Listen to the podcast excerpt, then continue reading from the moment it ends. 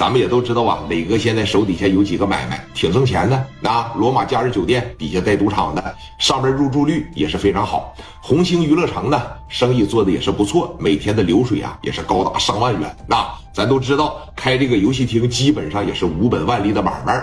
再加上自个儿四方区的新一城夜总会，磊哥咱别说每天日进斗金吧，最起码在青岛少壮派的这一波里边，那可以说是出类拔萃了啊。说你看。赶上这么一天，今天晚上的故事咱们不能从青岛开始讲起了，咱们得从哪儿开始讲起啊？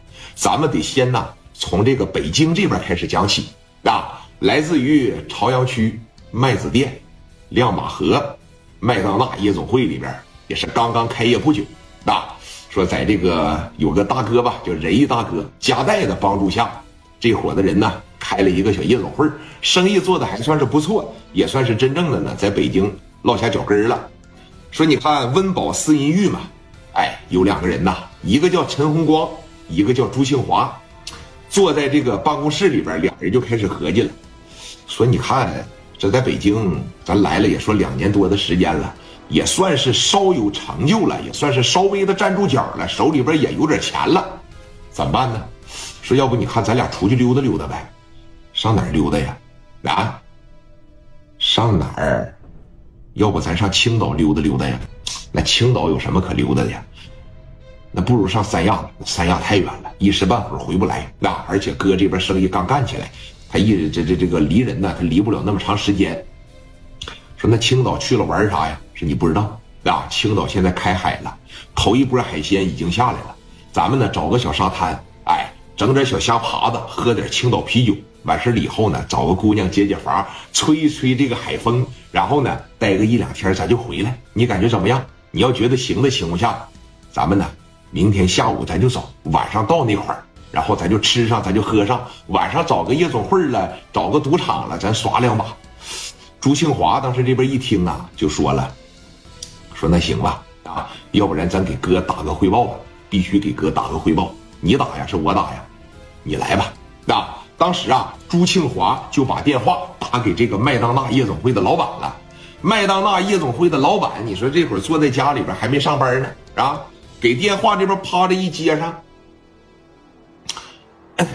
喂，哥呀，我这和红光啊琢磨琢磨，打算上青岛溜达溜达，你去不去啊？我不去，我没时间，咱这店刚开起来，这挺忙的，你俩老出去溜达啥呀？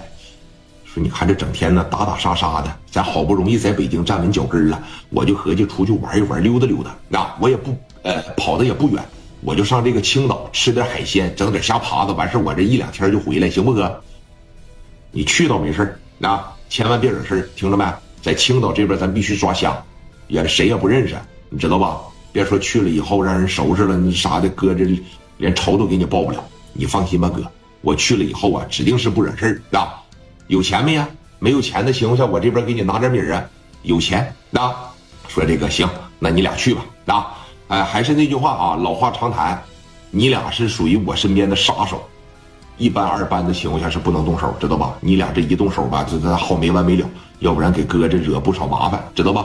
你放心吧，哥，我俩指定不惹事啊，好嘞，那我俩明天下午就走了，哥啊，给你说一声，然后头去之前我再给你打个电话。行了，你俩去吧。那。给电话，夸着一撂下，哎，这俩人的大哥当时这一琢磨，还出去溜达溜达就溜达溜达吧。那毕竟是我在火车上捡了俩小孩跟着我这十来年了，整天打打杀杀，你还能不允许兄弟们放松放松吗？